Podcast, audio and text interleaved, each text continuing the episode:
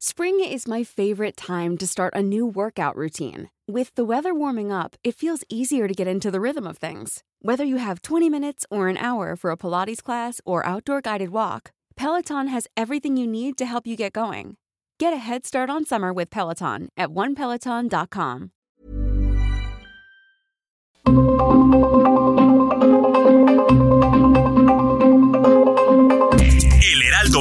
Presenta Zona de Noticias con Manuel Zamacona. Zona de Noticias, el epicentro de la información.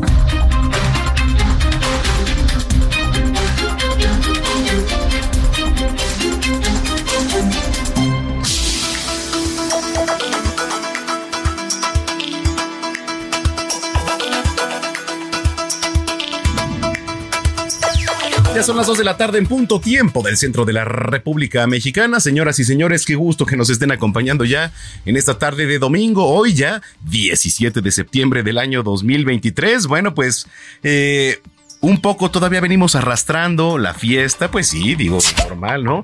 Porque además nos agarró en pleno fin de semana las fiestas patrias, viernes, sábado y domingo, dicen muchos por ahí. que bueno, pues eh, muchos están en casa descansando y otros pues también la siguen y está perfectamente entendible. Pero bueno, por ejemplo, en el caso de un servidor, eh, yo por ejemplo, Gina, descanso los lunes. Hola, ¿qué tal? Buenas tardes. Gina, ¿cómo sí, estás? Sí, los fines, los fines de semana solemos descansar lunes. Sí, exactamente, ¿no? es raro, pero pues eh, digo, mucha gente también descansa los lunes. Y está bien padre. Y está bien padre, sí, porque de repente ves mucha actividad en el día, ¿no? Porque pues es un día normal, digo, hay veces que nos toca venir a televisión, etcétera, pero generalmente eh, yo los lunes, híjole, pum, trato de descansar. Sí, porque no sales tan tarde de aquí. Ajá. Disfrutas parte de tu domingo. De mi domingo y el lunes. Ujú, Sí, sin problema. Digo, ya a partir del martes es una actividad intensa para, bueno, por lo menos para mí, bastante intensa, ¿no? En, en temas, en muchos temas, ¿no? Porque pues damos clases, aunque no me lo crean, doy clases de cómo no hacer radio. no, pero ahí estamos en el centro de capacitación, pues dando clases, este, pues dando de repente algunas pláticas, aquí en entrevistas. televisión, radio, etcétera. Entonces estamos muy activos la mayor parte de la semana. Pero bueno, pues eh, mucha gente también eh, descansa los lunes, otras personas que trabajan también otros días descansan martes, miércoles, o sea, pues va variando, ¿no? Sí, sí, sí. Bueno, oiga, que cree, tenemos un programa muy completo. Va a venir una nutrióloga a platicarnos porque esta época del año solemos también, este, pues eh, comer un poquito de más por todas las tentaciones gastronómicas que tenemos a nuestro alcance. Llámese, para empezar, pozole, Sí. ¿no? Que bueno, pues si vas a casa de Antonio, Ajá. ¿no? Del tío. del tío Antonio, este, pues los tienes todo el año. Pero realmente esta época del año se intensifica un poquito más el consumo de muchas calorías, ¿no? Eh, septiembre viene después un poquito, de ya octubre, noviembre, Día de Muertos, pan de muerto, Muy sí. ¿no? Después diciembre, pues ni se diga, todas las tentaciones, viene enero, la rosca de reyes, febrero tamales, y de repente uno se pone así como esas, este, pues estereotipos, ¿no? De comida, pero pues el que quiere hacer dieta la hace bien. Sí. Yo me prometí, yo me prometí, porque además subí unos 10 kilitos, ¿eh? Ya había bajado en diciembre 7, subí esos 7 y subí otros 3.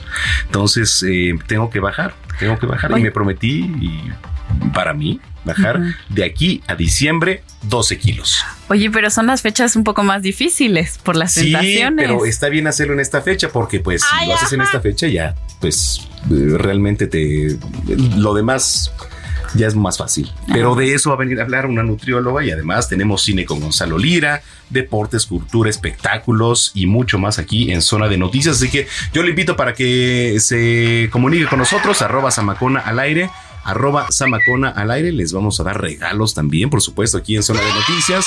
Lo único que tiene que hacer primero es seguirnos. Arroba Samacona al aire. Y también eh, estar al pendiente de nuestra página www.heraldodemexico.com.mx. Bueno, pues sin más, saludamos a todos los que nos sintonizan a lo largo y ancho de la República Mexicana. Son las 2 de la tarde, 4 minutos. Soy Manuel Zamacona y está Gina Monroy con el resumen de noticias. Resumen inicial, lo más importante ocurrido hasta el momento.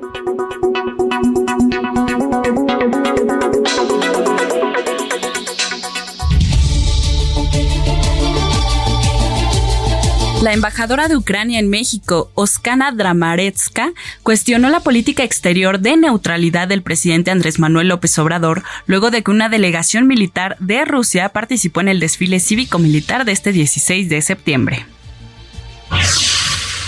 Como parte del arranque de la gira nacional en defensa de la transformación, Claudia Sheinbaum llegó a Morelia, Michoacán, en donde fue recibida por simpatizantes al grito de Tenemos coordinadora. Sheinbaum estuvo acompañada de Mario Delgado y Gerardo Fernández Noroña. Tras solicitar licencia como alcaldesa de Iztapalapa para buscar la candidatura de la jefatura de la Ciudad de México, Clara Brugada manifestó que está contenta por sus logros y agradeció el acompañamiento social que tuvo en la demarcación. Al menos 27 presuntos autodefensas fueron detenidos y presentados en las instalaciones de la Fiscalía General de la República, con sede en Morelia, Michoacán. La detención fue en La Ruana, municipio de Buenavista. El presidente Andrés Manuel López Obrador realiza el primer recorrido de prueba a bordo del tren interoceánico de pasajeros del Istmo de Tehuantepec, que va a conectar los puertos de Salinas Cruz, Oaxaca, con Coatzacoalcos, Veracruz. Tulio Hernández Gómez, exgobernador de Tlaxcala de 1981 a 1987, falleció este 16 de septiembre a los 85 años. El político estuvo casado con la primera actriz Silvia Pinal. En noticias internacionales les comento que el dirigente norcoreano Kim Jong-un abandonó eh, Rusia este domingo poniendo fin a una gira de varios días en la que consolidó los vínculos con el presidente Vladimir Putin. Decenas de personas, entre ellas al menos 26 agentes de la policía, resultaron heridas durante los disturbios en torno a un festival cultural celebrado en el suroeste de Alemania.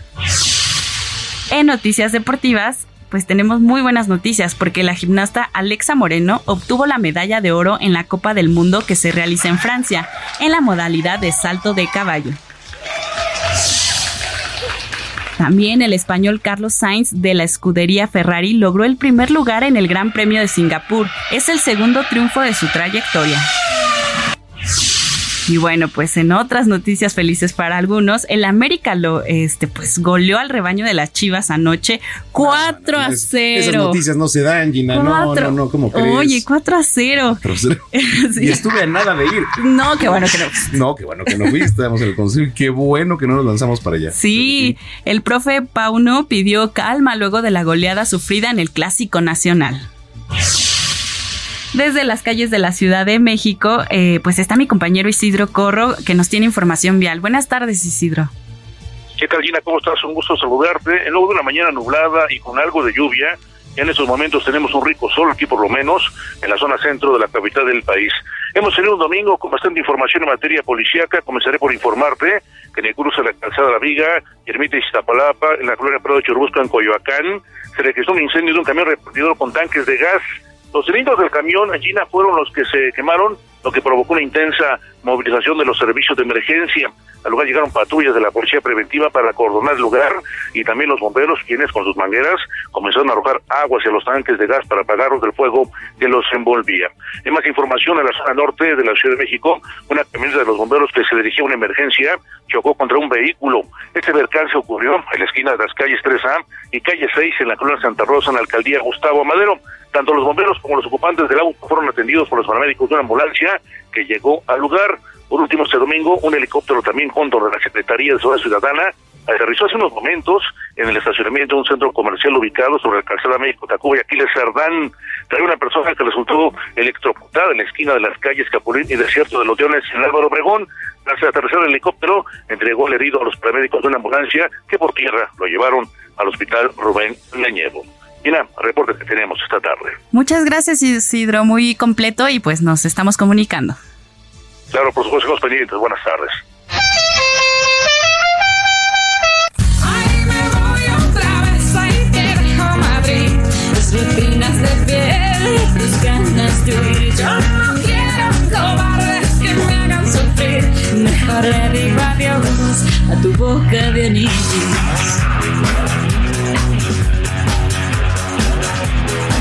Plataforma de música Spotify va a homenajear a Shakira. declarando el 29 de septiembre el día en que se cumplen 25 años del lanzamiento de su disco ¿Dónde están los ladrones? como el día de Shakira.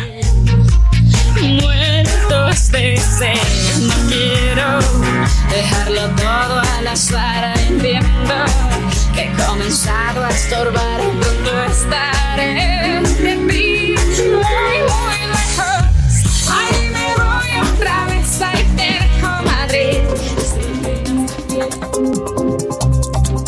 Manuel Zamacona en Twitter e Instagram, arroba Zamacona al aire.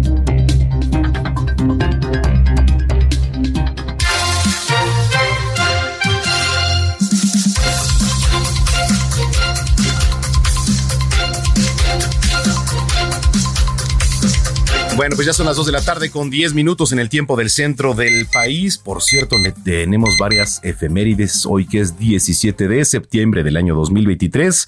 Gracias a quien eh, se acaba de conectar o sintonizar a través de esta frecuencia. Está escuchando el 98.5 de FM aquí en el Valle de México y también a través de las diferentes frecuencias locales a lo largo y ancho de la República Mexicana. Bueno, eh, vamos a entrar de lleno a la información. La doctora Claudia Sheinbaum ya arrancó esta mañana sus giras de trabajo por el país y quien la sigue de cerca es mi compañero Carlos Navarro. Eh, ¿Cómo está la cosa, Carlos? Cuéntanos.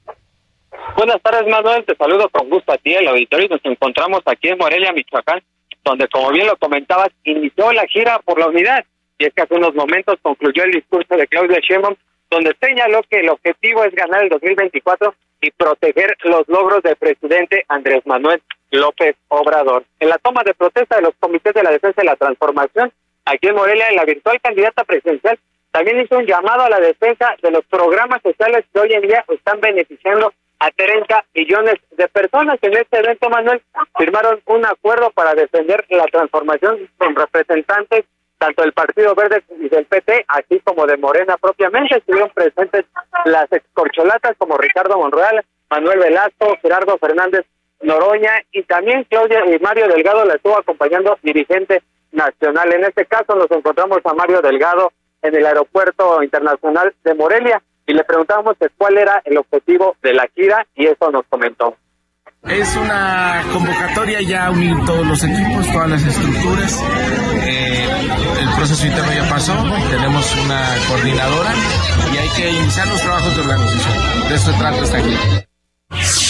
Así es, Así es, Manuel. En estos dos casos, Claudia Sheinbaum sigue tomando unas fotos. Es el primer evento de más de 40 días que se van a estar llevando a cabo. Lunes, martes y miércoles no se contempla que lleve a cabo una gira por el país. Será hasta el jueves que acuda a Tabasco. El viernes estará en Tuxtla Gutiérrez, el sábado en Culiacán, Sinaloa y el próximo domingo en Oaxaca. Así es que así inicia la gira por la unidad, donde llama a defender los logros del presidente Andrés Manuel López Obrador y obviamente el objetivo en 2024 ganar la presidencia de la República, Manuel. Bueno, pues arranca, arranca esta gira y seguramente pues vamos a estar en contacto contigo, Carlos, que vas a seguir de cerca. Muchísimas gracias. Claro que sí, aquí vamos a estar pendientes. Un saludo. Gracias igualmente, suerte, suerte en esta gira, Carlos Navarro, eh, reportero de Heraldo Media Group. Bueno, eh, por cierto, eh, ya le decía, hay varias efemérides. No me gusta dar estas notas, pero tenemos que hacerlo, pues porque para eso también comunicamos. Automovilistas del Estado de México vivieron una, un fatal, fatal accidente en la carretera México Pirámides. Durante las primeras horas de hoy domingo, 17 de septiembre, una pareja provocó el choque que le arrebató la vida a otro conductor y hasta el momento se desconoce si van a tomar acciones legales o de seguridad en su contra. Ahí le va. Los primeros reportes de la Guardia Nacional que llegaron por cierto a esta zona dieron cuenta de que el operador de una camioneta blanca de marca Ford perdió el control, se sale del camino, pasó de largo el acotamiento y choca de frente contra otra camioneta cuyo conductor perdió la vida. Mire, yo le voy a decir algo y siempre digo, pues es un razonamiento lógico. Eh, todo accidente es una imprudencia. Todo accidente es una imprudencia. A ver, si va un tráiler y se sale de control, ¿por qué es? Porque no le revisaron antes los frenos. Es una imprudencia. ¿no? Si viene exceso de velocidad, es una imprudencia. Si rebasa sin ver, es una imprudencia todo accidente es una imprudencia. Entonces, eh, nos está escuchando, pues digo, está por demás decirlo, ¿no? Hay que tener mucha precaución. En fin. Oiga, allá en Puebla falleció Tulio Hernández, exgobernador de Tlaxcala, ya tenía 85 años de edad. Bueno, pues eh, vamos con mi compañera mm, Claudia Espinosa, que nos tiene el reporte. Adelante, Claudia. Así es, te saludo con gusto a ti a todos los amigos del Heraldo Media Group. Pues se dio a conocer que durante este fin de semana pues falleció Tulio Hernández Gómez, quien fue gobernador de Tlaxcala de 1981 a 1987. Hasta donde se sabe, pues falleció en su casa de Tizatlán a los 85 años. Hasta el momento se desconocen las causas oficiales de su deceso. Sin embargo, hay que recordar que desde julio pasado se supo que su salud pues se había complicado. Fue ingresado en emergencia a un hospital. También hay que recordar que padecía de Alzheimer. De acuerdo con los reportes, pues fue llevado en esa ocasión de emergencia al ISTE para ser atendido de un golpe en la cabeza tras su caída y pues su familia habría solicitado ya la alta voluntaria. Hay que comentar que desde ese momento pues su salud se siguió deteriorando, además sumado ya a la edad que tenía. Durante su mandato allá en Tlaxcala donó la casa de gobierno, ahora Casa Tlaxcala, cuyo inmueble fue un regalo personal, pero que él la incorporó al patrimonio del Estado. Eh, se está en espera de que los familiares pues den a conocer más eh, detalles y bueno, pues si las autoridades en algún momento pudieran rendirle algún homenaje posterior. Es la información que te tengo. Muchas gracias por el reporte, Claudia. Muy buena tarde. Buena tarde. Mire, eh, el sistema de transporte colectivo va a aplicar un protocolo de actuación en caso de sismo. En la semana, eh, que estábamos cubriendo televisión, eh, le decía a mi compañera Blanca Becerril, ah, porque vino Moni Vidente. Y Moni Vidente de repente nos pone a temblar a todos porque de lo que dice de repente le acierta. ¿No? Pero dice Moni Vidente, ¿sabe qué? Dentro de estos días, no sabemos si el 19, etcétera, va a temblar. Bueno, pues no sabemos si va a temblar o no. Eso no es algo predecible. Si a usted en el tarot o su quien le diga es que va a temblar, eso no se sabe. No se sabe. Hoy en día los científicos y avalado por los expertos dicen los sismos no se pueden predecir. No hay manera. Entonces, digo, sí ha temblado. Septiembre de repente, no sé si es por las energías, eh, pero ya empezó a temblar también eh, en estados como en Oaxaca, en Guerrero, ya de repente se movió la tierra. Bueno, pues así pasa, pero no son los sismos predecibles. No, no, señoras, señores. Perdón, quiero mucho a Moni Vidente y pues sí, tiene sus visiones y le ha acertado a muchas también, sí. ¿No? Pero de repente veía yo mi historia en la semana y pongo, dice Moni Vidente que va a temblar estos días. Bueno, pues es posible. Nunca sabemos cuándo se va a mover la Tierra. Es que son las energías, pues quizá, no sabemos. Lo que sí es que debemos estar preparados en todo momento para saber cómo actuar. Yo, por ejemplo, siempre duermo con, por lo menos, mire, yo vivo en un tercer piso.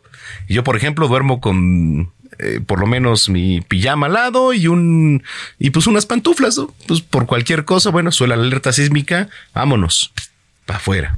¿no? Ya sabemos cómo actuar y hay que estar preparados en todo momento, saber cómo actuar y saber este, pues los protocolos de protección civil. Lo que sí es que más adelante vamos a platicar con Miriam Ursúa, secretaria de Protección Civil de la capital. Eh, además de incentivar, de incentivarnos todo esto, nos va a platicar de eh, simulacro que va a haber en los próximos días para que no se espante y también hay que estar informados. Dos de la tarde, 18 minutos. Le decía que el metro va a aplicar un protocolo de actuación en caso de sismo. Mónica Reyes. ¿Cómo estás, Manuel Zamacona? Qué gusto saludarte este domingo y platicarte a ti y a todos los amigos que con motivo del segundo simulacro nacional 2023, que se llevará a cabo el martes 19 de septiembre a las 11 de la mañana, el metro aplicará los protocolos de actuación correspondientes en caso precisamente de sismo. Al sonar la alerta sísmica, los trenes en circulación detendrán su marcha por un máximo de 3 a 4 minutos. Las unidades que se encuentran en interestación deberán llegar a la estación próxima en caso de estar a bordo del tren en la estación, los usuarios van a permanecer dentro del mismo. Al transcurrir el tiempo de paro, se procederá a revisar las instalaciones para corroborar que sea seguro reanudar el servicio. Así es que en las estaciones, la Gerencia de Seguridad Institucional coordinará acciones de protección civil para salvaguardo de la integridad física de los usuarios durante este ejercicio. Por lo que se les pide replegarse a las paredes de los andenes y guardar la calma, es lo que se les va a pedir. Brigadistas en inmuebles del metro coordinarán el desalojo de oficinas administrativas del organismo. En caso de actividad telúrica, las instalaciones de la red son zonas de menor riesgo, por lo cual es importante que quienes las usen tengan presente qué hacer si ocurre un movimiento telúrico. ¿Cuáles son estas acciones a cumplir por los usuarios en caso de un sismo? Las siguientes. Mantenga la calma, evite correr, gritar o empujar. En caso de estar a bordo del tren, se debe permanecer dentro del mismo, no intenten salir del vagón. Los usuarios que se encuentran en el andén deben replegarse a las paredes. Si el personal del metro lo indica, sigan la ruta de evacuación. No rebasar la línea amarilla y no invadir las vías o túneles de las estaciones. Son acciones muy importantes que debemos tomar en cuenta y sobre todo aquellas personas que día a día usan el metro. Gracias, Manuel, que tengas lindo domingo. Muchas gracias, Daniela. Gracias, Moni Reyes. Este, bueno, hay una redacción de la BBC que me gustó mucho, que dice, la pintura debe tener volumen y espacio. Esto lo afirmaba el pintor y escultor colombiano Fernando Botero, que falleció este viernes a los 91 años. Por cierto, eh, Botero, amante de la fiesta brava, este artista contaba que al pintar una mandolina a finales de la década de 1950, descubrió una nueva dimensión que era como más, pues, volumétrica, más monumental, más extravagante, más extrema. Y todas las pinturas y todas las obras de arte de Fernando Botero, pues eh, se indujeron o iban encaminadas a la gordura, a la obesidad, ¿no? Era parte de, pues sí, este encanto que tenía Fernando Botero y le voy a presentar una nota que preparó mi querido Adrián Caloca para que pues nos diga un poquito más esto. Le temo seguir vivo sin poder pintar, eso sí le temo. Que, me, que tener algo que me impida pintar y seguir vivo, porque prefiero, si me pasa algo, que una vez me voy, porque yo sentado en una silla no, no, no me veo, no me veo. Fernando Botero Angulo falleció este viernes a los 91 años de edad en Mónaco, lugar donde residía. Es considerado el mejor pintor en la historia de Colombia porque impregnó su propio estilo tanto en pintura como en escultura, el boterismo, un movimiento artístico que estilizaba cuerpos robustos. Desde temprana edad, Botero mostró interés por las bellas artes, pero sería en 1951 cuando realizó sus primeras dos exposiciones. Al año siguiente, ganó el segundo lugar en el noveno Salón Nacional de Artistas en su país de origen, Colombia. Consolidó 22 años después con Pedrito a Caballo, la obra maestra que el propio Fernando así la nombró, porque no solo rindió homenaje a su hijo de cuatro años, fallecido en un accidente automovilístico, sino que también le significó un nuevo impulso luego de que le amputaron la mitad del dedo meñique derecho. Sin olvidar su otra pintura que lo catapultó en 1999, La muerte de Pablo Escobar, que plasmó justo el momento en el que el narcotraficante fue asesinado. Durante su etapa en México, absorbió nuevas técnicas como el desbordante color implementado por Rufino Tamayo y, por supuesto, el muralismo mexicano que tanto le motivó de joven. La verdad es que yo tenía una gran conexión con México desde el principio, porque la primera influencia que tuve fue del muralismo mexicano. No se hablaba de otra cosa en Colombia en los años 40. Fernando, quien fue distinguido en vida con la Cruz de Plata de la Orden de Boyacá y la Gran Cruz de la Orden de Isabel la Católica, ha dejado un legado increíble con ventas récord para artistas plásticos contemporáneos y exhibiciones públicas en al menos 29 países. Descanse en paz, Fernando Botero. Adrián Caloca, Heraldo Media Group.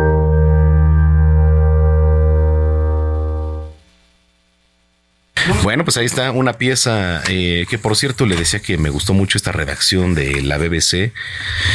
Eh, dice, si pinto una mujer, un hombre, un perro o un caballo, lo hago con volumen. No es que yo tenga una obsesión con las mujeres gordas. Y es que pintaba muchas mujeres, Botero, y las pintaba gordas al igual que los hombres. ¿eh? Y esto lo aseguró en una entrevista al diario español El Mundo. Esto fue en 2014. Bueno, pues parte y en paz descanse, Fernando, este, Fernando Botero. Eh, vamos a comenzar las efemérides de hoy con el aniversario número 32 del álbum User You Illusion de Guns N' Roses y por eso estamos escuchando November Rain que forma parte de este álbum. Vamos a ir a una pausa, no le cambie, lo invito para que nos siga en redes sociales, arroba Samacona al aire, arroba Samacona al aire y que creen, les tengo regalillos por ahí, les tengo boletos, eh, pases eh, para la obra de teatro Escape Room, que es una comedia con toques de suspenso, de terror, protagonizada por Faisy, Alejandra Barros, Faisy, un gran amigo, por cierto, le mando un gran abrazo a mi querido Faisy, Alejandra Barros, Juan Martín, eh, Jauregui, está Pali Duval, son 10 pases dobles, señoras y señores. Sí, estamos aquí muy dadivosos. 10 pases dobles para la función de este martes 26 de septiembre. 8 de la noche. 8 de la noche en el nuevo Teatro Libanés. ¿Qué tiene que hacer? Se lo platico ahorita regresando de la pausa.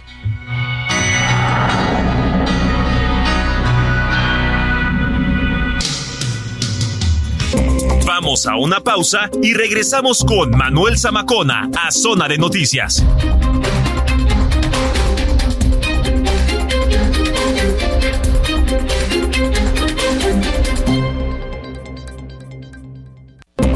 Ya estamos de regreso en Zona de Noticias con Manuel Zamacona por El Heraldo Radio.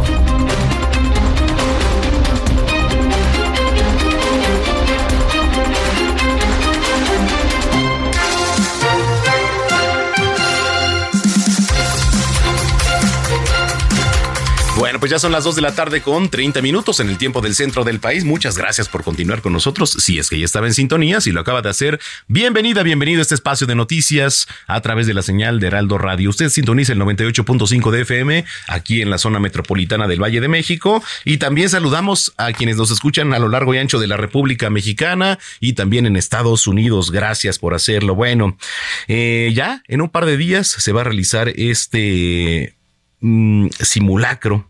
Eh, es para hacer conciencia, por supuesto, y para que todos estemos prevenidos. Eh, y le platicaba esto en un principio, eh, vía Moni Vidente, sí, en la semana dice, quizá tiemble. Eh, no lo sabemos, eso no es predecible. Pero me da mucho gusto saludar en la línea telefónica a Miriam Ursúa. Ella es secretaria de Gestión Integral de Riesgos y Protección Civil de la capital. Gracias, secretaria, como siempre, por tomar la comunicación. Muchas gracias también, Manuel, eh, sobre todo por difundir un ejercicio ciudadano tan importante como es el simulacro. Totalmente. ¿Qué esperamos para este simulacro? Bueno, como tú sabes y lo acabas de comentar, el próximo martes 19 de septiembre, exactamente a las 11 horas, vamos a llevar a cabo este segundo simulacro nacional 2023. Eh, en esta ocasión nosotros hemos definido una hipótesis de sismo de magnitud 8 eh, con epicentro en Acapulco eh, y una profundidad de 8 kilómetros, por lo tanto estamos suponiendo una hipótesis eh, de un sismo que en el territorio capitalino sería muy fuerte. En este caso, te digo, tenemos la posibilidad de un tiempo de alertamiento entre 60 y 70 segundos para ponernos a buen resguardo. Y como te decía en- con anterioridad, este es un ejercicio fundamental para que todos podamos poner en práctica los protocolos de actuación en caso de sismo y también para seguir impulsando la cultura de la prevención. Hay muchas otras cosas que nosotros pretendemos pretendemos con este con este simulacro. Sobre todo es evaluar el funcionamiento del plan de emergencia sísmica de la Ciudad de México y comprobar la capacidad de respuesta que tienen los cuerpos de emergencia en escenarios como, como este. Eh, te quiero comentar que en punto de las 11 van a sonar eh, a través de los altavoces eh, ubicados en 13.933 postes Ujú. la alerta sísmica. Y también va a sonar en las televisoras y en las radiodifusoras que cuentan con este servicio, además de con los edificios públicos y privados de la Ciudad de México que tienen instalados estos receptores. Todavía estamos a tiempo para registrar nuestros inmuebles. A la fecha hemos registrado casi, vamos llegando a los 21.800 inmuebles Ok. tanto federales como de dependencias del gobierno de la ciudad, como de las alcaldías, pero especialmente inmuebles privados. La plataforma para hacer el registro todavía se encuentra activa y va a estar abierta hasta mañana en la- a medianoche y es .mx segundo simulacro nacional 2023. Es Yo importante. agradezco que de verdad ustedes difundan a todas y a todos para que participemos en este ejercicio y nos permita eh, reforzar sobre todo nuestras acciones preventivas y poner en práctica nuestro plan familiar para la prevención de riesgo. No se olviden de hacerlo. Sí es importante, secretaria, lo que acaba de comentar y sobre todo para la gente que nos viene escuchando, porque eh, ha habido ocasiones eh, en donde a pesar del esfuerzo pues que hacemos y que hacen eh, en conjunto, pues hay gente que de repente no está informada, no está enterada de que es un simulacro y ha ocurrido que dentro del simulacro, pues eh, digo, no es muy común, pero sí ha habido de repente, pues eh, sustos, ¿no? Entonces, eh, para toda la gente que nos viene escuchando, es importante recalcar que este ejercicio se hace y eh, lo que decía secretaria a través de radio también y televisión. Si uno está viendo la televisión, entonces, ¿qué va a pasar? ¿La, la televisión se conecta? ¿Cómo, cómo funciona eso? Y, bueno, le- en- eh, a través de la televisión especialmente, eh, lo, cuentan con el servicio. Y cuentan con el servicio de la alerta sísmica, por lo tanto, en el momento en que la alerta empieza a funcionar, en todas las radiodifusoras y televisoras inmediatamente se activa. Y aquellos que están escuchando en ese momento, pues lo que hacen es eh, pues ponerse a buen resguardo. Te, te quiero decir que hay, hay cosas que tenemos que hacer en forma permanente. Y es que si nosotros tenemos información, tenemos menos angustia. Ahora, cuando estamos en un segundo piso hacia abajo, lo que tenemos que hacer es bajar por la ruta de evacuación e irnos al punto de reunión. Pero si estamos en el tercer piso hacia arriba, nos mantenemos en el lugar hasta el término del sonido de la alerta sísmica y posteriormente nosotros bajamos por la ruta de evacuación y nos vamos al punto de reunión. Todo esto sin gritar, sin empujar eh, y, y- verdaderamente eh, si lo hacemos así, pues vamos a estar mucho más tranquilos todos. Eh, me parece, bueno, eh, creo que sí fue un este. A partir de 2017, secretaria, cuando vino este sismo fuertísimo aquí en, en esta zona, eh, los simulacros eh, parecían ser, digo, un protocolo ya que venía siendo, pues, eh, a manera de decir sí, bajo, etcétera.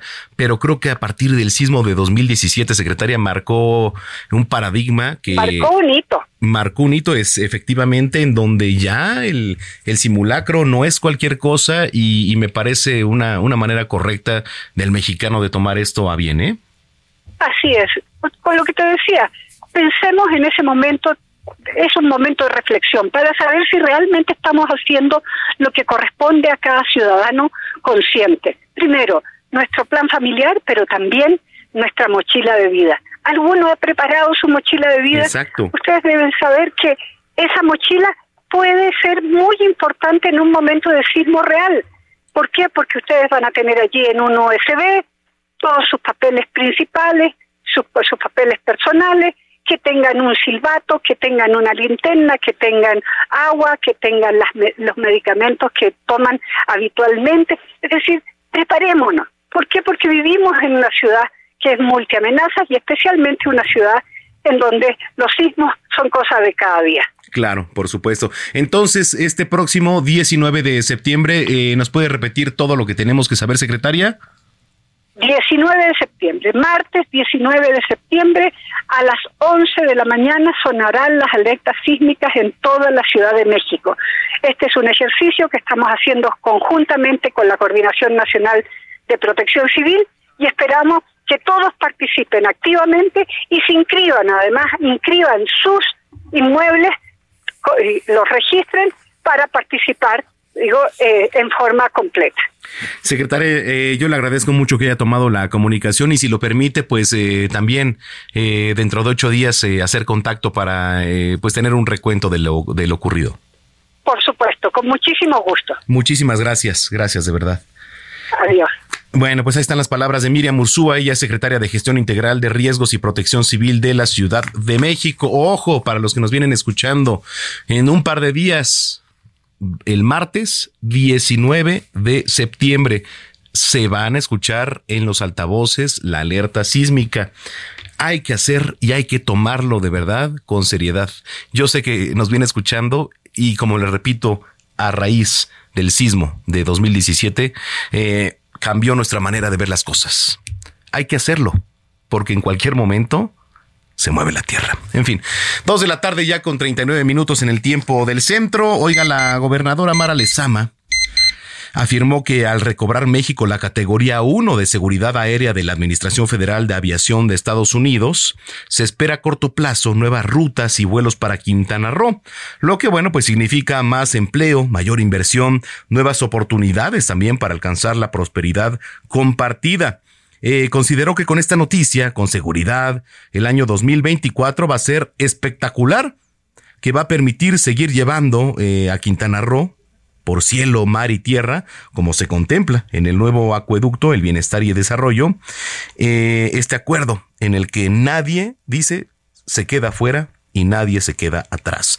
La gobernadora Mara Lezama, allá en Quintana Roo, afirmó que retomar esta clasificación abre las puertas para seguir creciendo, superando el número de visitantes que llegan a la entidad a través de vuelos también de Estados Unidos. Vamos con las recomendaciones culturales, dos de la tarde ya con 40 minutos.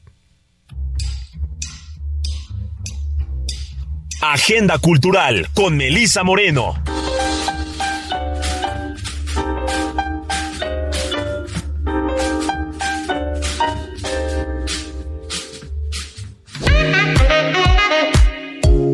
Bienvenidos a la Agenda Cultural del Heraldo de México. Yo soy Melisa Moreno y esta es nuestra selección para Zona de Noticias. El Museo del Palacio de Bellas Artes presenta la exposición Francisco Castro Leñero, Una lógica de la belleza, retrospectiva que examina la trayectoria de uno de los principales exponentes del arte abstracto en nuestro país, en el marco del primer aniversario de su fallecimiento. La muestra tiene por objetivo conmemorar y analizar la producción artística de Castro Leñero a través de una cuidadosa selección de piezas basada en la investigación de la geometría y la experimentación desde la abstracción. En el recinto se pueden observar pinturas al acrílico, gráfica, dibujos sobre papel, escultura y otros objetos tridimensionales provenientes de colecciones institucionales y privadas. Francisco Castro Leñero emergió en la escena artística mexicana a finales de los años 70 con una propuesta que se basó en patrones rectilíneos y sobrias escalas cromáticas que abrieron la vía a una percepción exclusivamente visual, sin referentes explícitos a la vida cotidiana ni a la realidad empírica. Del no haber búsqueda de la belleza, comentaba Castro Leñero, se le negaría al espectador una experiencia fundamental. La belleza depara la posibilidad de conmoverse. Esta exposición es posible gracias al préstamo de 17 colecciones particulares de las colecciones del Instituto de Artes Gráficas de Oaxaca, Museo Amparo, Museo de Arte Moderno, el Imbal y el Museo Jumex.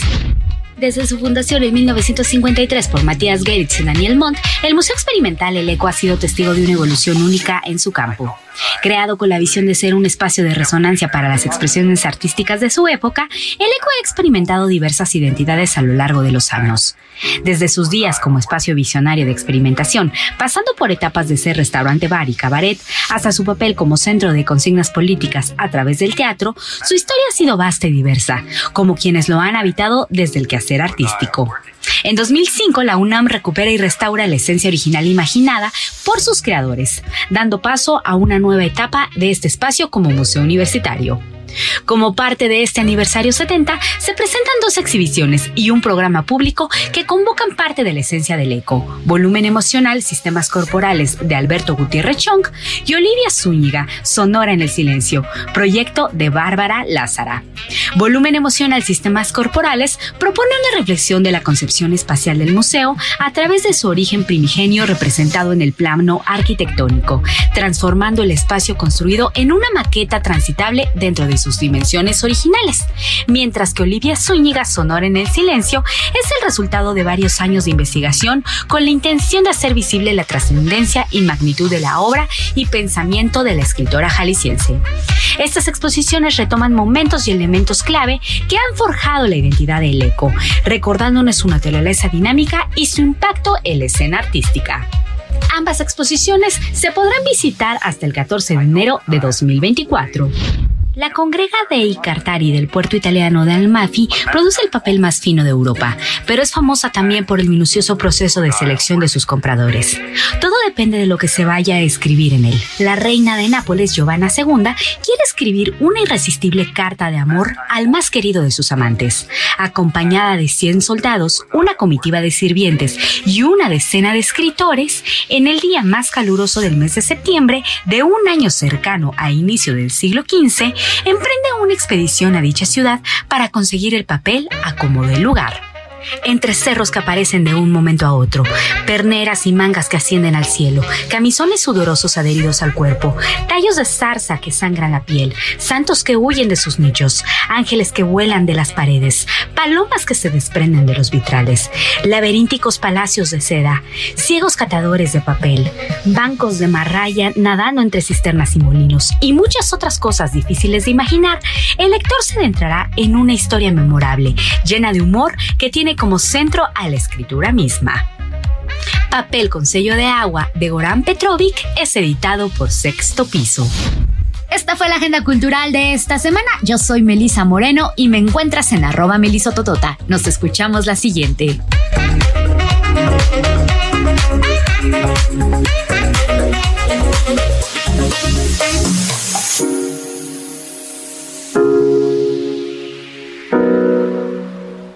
Zona de Noticias con Manuel Zamacona. Bueno, pues ya son las 2 de la tarde con 45 minutos aquí en el tiempo del centro del país. Eh, hace unos días eh, le platicaba sobre mm, eh, el primer informe de Benigno Martínez, secretario general de la sección 12 de Servicios Médicos del Sindicato Único de Trabajadores del Gobierno de la capital, para dar cuenta cómo está y sobre todo qué panorama se ve aquí en, en, en, la Ciudad de México. Benigno, bienvenido. Hola, ¿qué tal? ¿Cómo están? Buenas tardes a todos. Gracias. Nuevamente estamos aquí.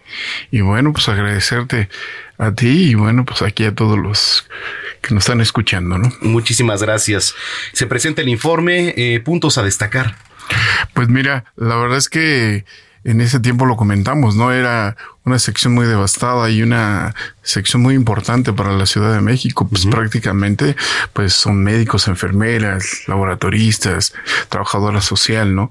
Que fueron muy golpeados por la pandemia, ¿no? Comentábamos también en, ese, en esos días que, bueno, pues fa fallecieron varios de los compañeros, sus familiares también, y bueno, pues los condicionaban mucho con las prestaciones. Ahora, bueno, pues ya con esta situación que nosotros recientemente ganamos el día 22, ya hace un año de agosto, y bueno, pues presentamos nuestro informe, ¿no? Ya tienen, pues primero, pues ya no están solos, ¿no? Segundo, bueno, pues los vales de lentes, los CLIDAS, todo ese tipo de, de, prestaciones que desde cuatro o cinco años que no gozaban los, los trabajadores, ¿no? Ahorita ya somos casi ocho mil trabajadores. Eh, había un poco de vacíos de información de repente, ¿no? En cuanto a, a los trabajadores del IMSS, eh, al IMSS Bienestar, ¿cómo, ¿cómo decirles? Porque muchos nos están escuchando. Sí, es, y también lo comentábamos, hace como dos años y medio nosotros empezamos a hacer unas pláticas directamente ahí en los diferentes turnos de los hospitales. Son 34 hospitales, toxicológicos, dos, el venusiano y el de Xochimilco. Eh, tenemos compañeros también de las alcaldías, ¿no? Pero les comentábamos propiamente lo de los compañeros de los hospitales, ¿no? Esto 10 bienestar, sabemos que todos los cambios son agresivos, pero al final, ahorita ya, ya se les pagaron, ahorita ya hay bases, ¿no? Ya, ya, le, ya les entregaron las bases a los compañeros, de hecho ya apenas cobraron, ¿no? Ellos cobraron bastante bien y la verdad es que todo esto es un proceso todo es el, el, proceso. Digo, porque, a ver, hay muchos afiliados, pero son muchos trabajadores del gobierno de la capital, ¿no? Sí, Lo, sí, los sí. Que están ahí. Sí, la verdad es que, pues, básicamente son diferentes tipos, o eran diferentes tipos de contrataciones, ¿no? Nómina 8, estabilidad laboral, seguro popular, INSA, INSABI, este, y bueno, pues la verdad, este, todo esto lo vino a absorber lo de lo que es Bienestar. Sabemos que todos esos son programas federales y bueno, pues este programa también es federal y también lo, los absorbió, pero los absorbió los absorbió de, de manera positiva. Déjame te- comentarte porque eh, pensaban que se iban a quedar acéfalos, que ya no iban a tener trabajo y que bueno, pues ahora, hoy por hoy, pues ya hasta cobraron apenas su primer quincena y les fue muy bien. Bueno, eh, ¿qué pasa, por ejemplo, con esto que se, se manejaba de las cuotas sindicales? Fíjate que muy buena pregunta. La verdad es que estamos muy a gustos y muy contentos. ¿Por qué? Porque a pesar de que hubo un directorio casi un año, ocho meses, nos quedamos acéfalos un año. Ese año lo recuperamos con las diferentes negociaciones que tuvimos, tanto la autoridad. Y fue un este, tema, ¿eh? En- en redes y todo. Sí, sí, sí, exactamente, ¿no?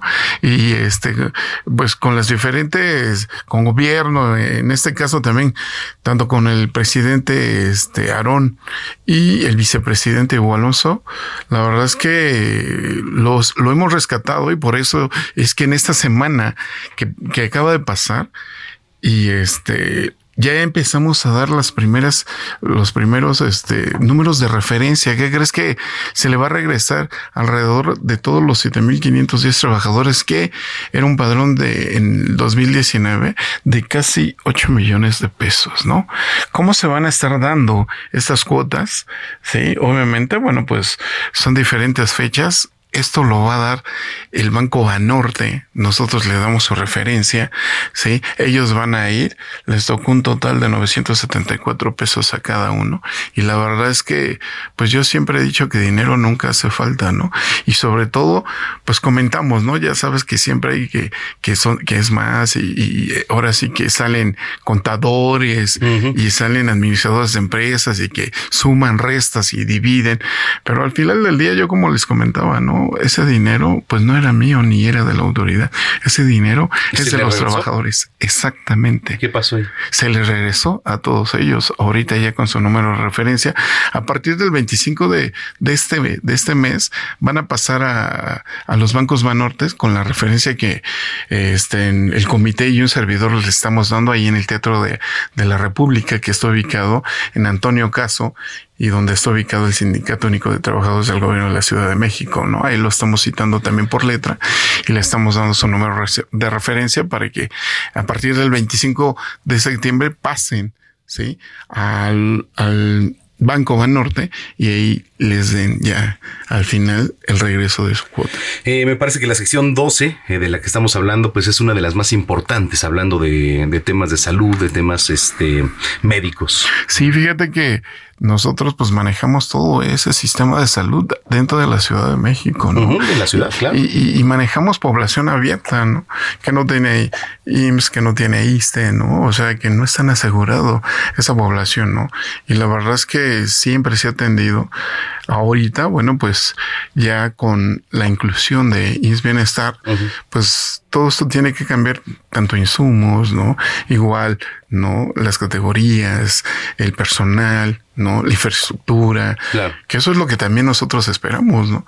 Como todo, todo, todos los trabajadores. Por supuesto. ¿Qué viene ahora para próximas fechas, Benigno? Fíjate que, qué bueno, eh, ahorita y están, están invitados, estás invitado, ¿no? El día 19 vamos a festejar el Día de la Trabajadora Social aquí en el Walter Center.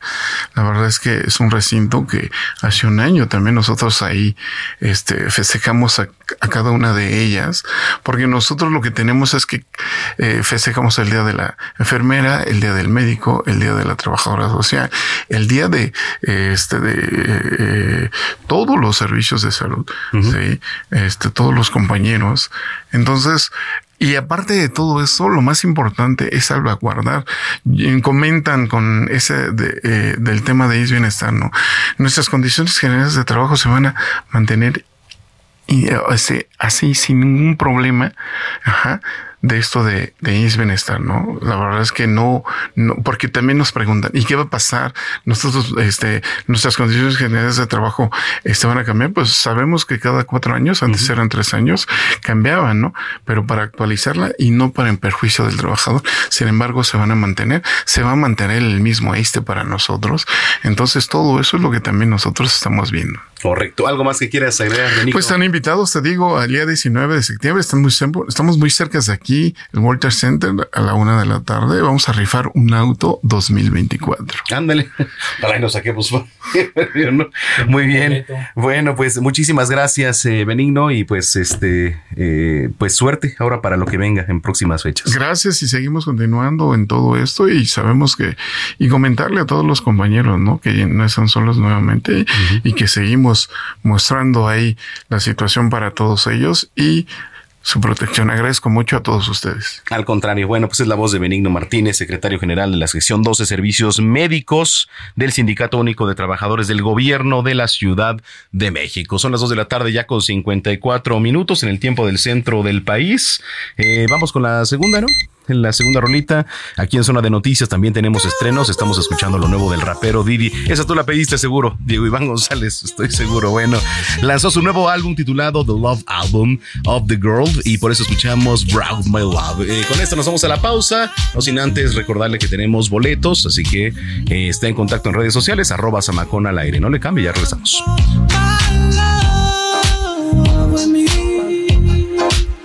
From my love.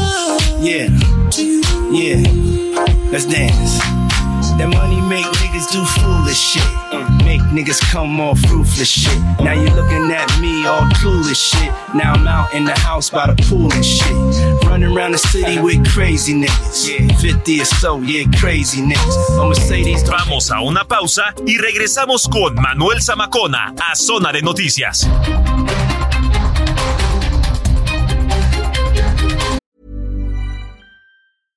Hey, I'm Ryan Reynolds. At Mint Mobile, we like to do the opposite of what Big Wireless does. They charge you a lot, we charge you a little. So naturally, when they announced they'd be raising their prices due to inflation, we decided to deflate our prices due to not hating you.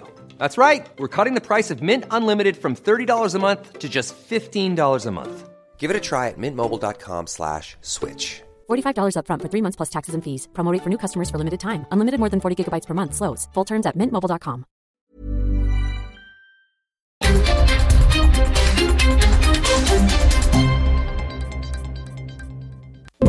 Ya estamos de regreso en Zona de Noticias con Manuel Zamacona por El Heraldo Radio.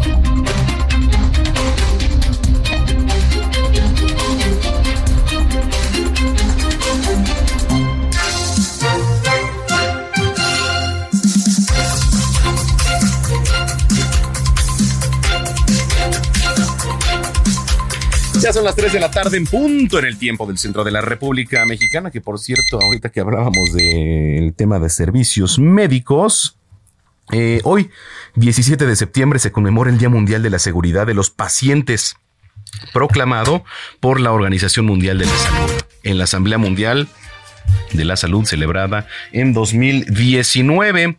Eh, pues sí, la seguridad del paciente es una disciplina contemplada en la atención a la salud que surge debido a la evolución de los sistemas de atención de la salud, el incremento de las cifras de daños a pacientes ocurridos pues en centros sanitarios. Entonces, bueno, pues eh, eh, en este sentido, la seguridad de los pacientes está prevista en la Agenda 2030, imagínense, para el desarrollo sostenible. Bueno, hablar de 2030, ya estamos hablando de siete años y se va volando todo el tiempo. Ya estamos, para empezar, casi entrando en el último trimestre del año. Gina Monroy, ¿qué te parece? Y que nos escriban también a través de las redes sociales. Sí, ¿no? no, la verdad es que ya solo dices que ya se va a acabar el año y pienso en el próximo, que son elecciones, que desde ya está todo el ánimo, ¿no? Electoral, entonces el tiempo se pasa muy rápido. Sí. 2030 va a llegar cuando menos lo esperemos. Totalmente. Bueno, pues, oiga, por cierto, tenemos este boletos. Así es. Para que usted se vaya al teatro, eh, parte de zona de noticias. ¿Quién los dio? Bueno, Vieira. Sí. Donde esté Vieira, pero este, ¿quién los dio? Héctor Vieira y Sí. este, mm, ahí le va. Porque los estaba Es, buscando. es una buena obra. Es, es buena obra, sí. Sí, estaba leyendo como la descripción. Ya no la encuentro. Comedia, terror. Ya no la encuentro. Nada, que está. Ahora sí. Tenemos boletos para la obra de teatro Escape Room. Esta comedia con un toque de suspenso, de, de terror. Y es que la verdad, sin terror no sabe, ¿eh? Sin suspenso no sabe. Eh, protagonizada por mi querido Faisy. A quien le mando un gran abrazo, Alejandra Barros, Juan Martín Jauregui, Pali Duval, 10 pases dobles para la función de este martes 26 de septiembre, en, eh, en punto de las 8 de la noche en el nuevo Teatro Libanés. Es un gran teatro, ¿eh? Es un teatro íntimo, muy acogedor, Sí. la verdad es muy bonito. Eh, lo que tienen que hacer es escribir un mensaje con nosotros, 55 80 68 11 58. Otra vez, 55 80 68 11 58. Entonces, bueno, pues ahí está, para que usted nos marque, bueno, no nos marque, nos mande mensaje, con su nombre completo, quiero ir al teatro y se va a llevar sus- su pase doble para ir a Escape Room. Bueno, pues sin más, gracias por estarnos acompañando y ya está aquí Gina Monroy con el resumen de noticias de esta segunda hora. Adelante. El resumen de las tres con Georgina Monroy.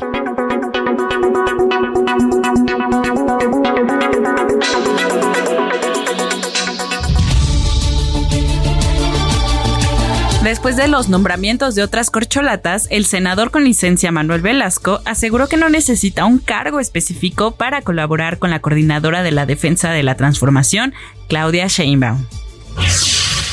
Militantes de Morena en la Ciudad de México lanzaron un llamado a la unidad en el proceso interno que iniciará este lunes 18 de septiembre para elegir a quién será su candidato a la jefatura de gobierno, así como fortalecer la organización territorial. A partir de este lunes 18 de septiembre, la Puerta de los Leones del Bosque de Chapultepec, aquí en la Ciudad de México, así como el acceso del puente al metro, estarán cerrados por obras de rehabilitación y mantenimiento. Seguimos en temas capitalinos y es que el metro informó que durante el simulacro nacional que se va a realizar este 19 de septiembre a las 11 horas, se van a aplicar los protocolos de actuación correspondientes que se realizarán en caso de sismo verdadero. El grupo de información en reproducción elegida, GIRE, pidió a la Suprema Corte de Justicia atraer en un solo expediente demandas de amparo que buscan eliminar la penalización del aborto voluntario en tres estados. La Universidad Anáhuac determinó dar de baja a los estudiantes involucrados en la agresión contra el joven Ernesto Calderón el pasado fin de semana en la zona de la Estrella de Puebla. Así lo informó el rector José Mata de Mostli. En noticias internacionales, las autoridades de Irán impidieron este sábado que la familia de Masha Amini realizara una ceremonia para conmemorar un año de su muerte bajo custodia de la policía por no llevar bien puesto el velo islámico. Baby. Si te mí, que fue una noche nada más. Que no se vuelve a repetir. Tal vez en ti quise encontrar lo que en otra perdí. Bad Bunny y el actor Gael García protagonizaron un apasionado beso y las imágenes causaron revuelo en internet. Se trata de Casandro, la nueva película de Prime Video que va a presentar la vida de una figura importante en la comunidad LGBT dentro del ámbito de la lucha libre mexicana. Quisiera volverte a ver. Quisiera volverte a ver encima de brincando. Lo rica que te ve chingando. Uh, uh, uh. No sé qué estamos esperando. Hablemos de tecnología con Juan Guevara.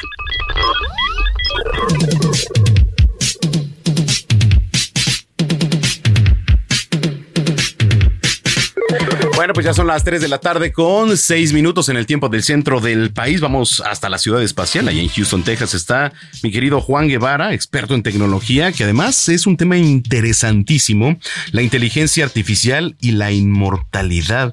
¿De verdad es posible, Juan Guevara? Mi queridísimo Manolo Zamacona, eh, feliz independencia de México. Ya vi que te la pasaste bastante bien en el grito. Sí. Bien, ¿eh? bien, bien. Mira, a pesar de todo, que- creo- salió la transmisión, ¿eh? A pesar de todo, salió la Qué transmisión. bárbaro. Qué bárbaro. Y eso estábamos viéndola aquí en Houston y, bueno, les, el diluvio universal se quedó corto, ¿verdad? Sí. Por lo que estaba lloviendo. Sí, sí, sí, totalmente. Bueno, oye, a ver, ¿tú te acuerdas? A ver, a ver si este, alguien en la producción, no sé quién está haciendo la de DJ hoy, pero tú te acuerdas de la canción, a lo mejor tú eres un hombre muy joven, pero te acuerdas de la canción de Forever Young de Alphaville, que era de los ochentas, casi noventas, con las que gente como yo salíamos a garcear, nos salía a dar el rol en México cuando se daba el eso de que, ya sabes, no tenías lana, tenías que sacar a la novia y dar la vuelta. Bueno, la de Forever Young, por siempre joven. Y todo el mundo, todo el mundo tiene la eh, el deseo de alguna manera de trascender, es decir, de eh, vencer a la muerte. Y hay un movimiento tecnológico muy interesante que se llama el movimiento transhumanista. Y el objetivo de este movimiento transhumanista es, según lo que ellos dicen, hacer la muerte opcional. Y esto es muy interesante porque, porque bueno, exactamente, habrá personas que desean morir, ¿no? Habrán personas que desean, de alguna manera, si tienen una enfermedad incurable o si tiene alguna circunstancia, ándale la canción. Entonces, eh, pues a lo mejor para ellos eh, la opción de morir es una opción mucho más benévola que el estar viviendo con una enfermedad, pero la gente que estamos sanos, gracias al Creador, pues a lo mejor eh, llegamos a un punto en donde pues empezamos a ver el deterioro de nuestras funciones mentales, Claro. eh, el, el el- Alzheimer, el, el, ah, algún tipo de deterioro cognitivo y nosotros quisiéramos de alguna manera poder trascender independientemente del cuerpo físico, que es la promesa que hacen muchísimas de las religiones, pero ahora es la promesa que hace la inteligencia artificial. ¿Y esto qué significa? Eh, hemos descubierto que muchas de nuestras, de lo que llamamos nosotros alma, e insisto, para aquellos padrecitos, curas, monjitas eh, y cualquier asunto religioso que nos estén escuchando en Zona Noticias, con muchísimo respeto decimos lo que íbamos a decir. Esto es de un punto tecnológico. Para la tecnología, el alma, la parte inmaterial del ser humano, es son datos, es información que se, almanece, que, se, que se almacena en el cerebro. Y todo el mundo tiene datos en el cerebro y todo el mundo tiene lo que ellos llaman un archivo mental. Es decir, tu personalidad está embebida en tu cerebro, tu personalidad es una serie de datos que están funcionando en tus neuronas de alguna manera y, se trans- y esas neuronas funcionan entre sí y esto es lo que te da tu conocimiento, tus pensamientos, tus percepciones, tus ideas de la vida, tu personalidad. Y entonces ya existen experimentos eh, puros y duros en donde se está tratando de captar la forma, va- vaya, de alguna manera bajar un archivo mental y meterlo a un sistema de inteligencia artificial. Ya tenemos muchos de estos datos eh, afuera. ¿Quién tiene tu archivo digital, tu archivo mental? Bueno, pues pregúntale a Google, pregúntale a TikTok, pregúntale a Instagram, pregúntale a Gmail, todas tus búsquedas, etcétera. Todo eso ya es una parte muy importante de tu personalidad, porque todos tus algoritmos ya pueden de alguna manera predecir primero quién eres, qué te gusta y cómo ibas a reaccionar a ciertos estímulos de todo lo que ponemos en redes sociales. Nuestra voz ya puede ser clonada. Sí, con la inteligencia artificial, claro. Es correcto, es correcto. Entonces, eh, ¿qué es lo que sigue? Lo que sigue es tratar de determinar cómo poder crear un avatar virtual. Hace poco me presentaron unas personas eh, un avatar virtual de Deepak Chopra. Deepak Chopra ya, ya, ya se clonó de manera digital. Si ustedes van a la tienda de Android o a la tienda de Apple, están empezando a sacar los prototipos del Deepak Chopra virtual, en donde reacciona perfectamente bien a tus preguntas, hace los mismos gestos, está constantemente monitoreando tu estado de ánimo y te da hasta cierto punto consejos para poder de alguna manera pues vivir mejor, ¿no? Como, como lo ha hecho Deepak Chopra toda su vida. Ya, están ya estamos empezando a ver sistemas de inteligencia artificial que se les programa para que hagan una simulación de nuestra propia personalidad. Eso ya existe. El siguiente paso es poder programar a un sistema de inteligencia artificial en blanco para que nosotros podamos transferir nuestra conciencia. A ver, fíjense lo que les acabo de decir. Ya hay experimentos hoy 17 de septiembre del 2023 que están apuntando a transferir nuestra conciencia a un sistema de inteligencia artificial. Si esto se logra con éxito, entonces vamos nosotros de alguna manera a crear un símil, a crear un facsímile, una copia de nuestra personalidad y un sistema de inteligencia artificial va a poder eh, de- emular o convertirse en nuestro cerebro. Aquí la gran pregunta, mi querido Samacona, es si realmente nosotros nos transferimos a un sistema de inteligencia artificial o creamos una copia de nosotros mismos que sigue existiendo.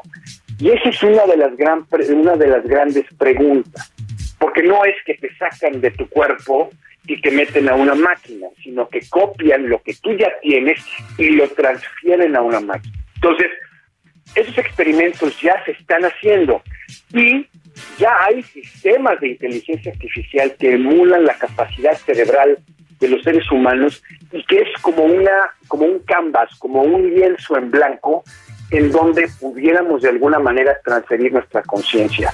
Experimentos de este tipo lo está haciendo Elon Musk con el sistema de, de, de D-Link, es un sistema Link que ya están empezando a, que ya los aprobó la, la, la, la Agencia Federal de Drogas y Administración de Drogas en Estados Unidos, que es un chip que se implanta en el cerebro, en donde eh, eh, podemos empezar a revertir ya enfermedades como el Parkinson, empezar a revertir enfermedades como el Alzheimer con este tipo de chips. Ya se aprobó el uso médico de estos chips.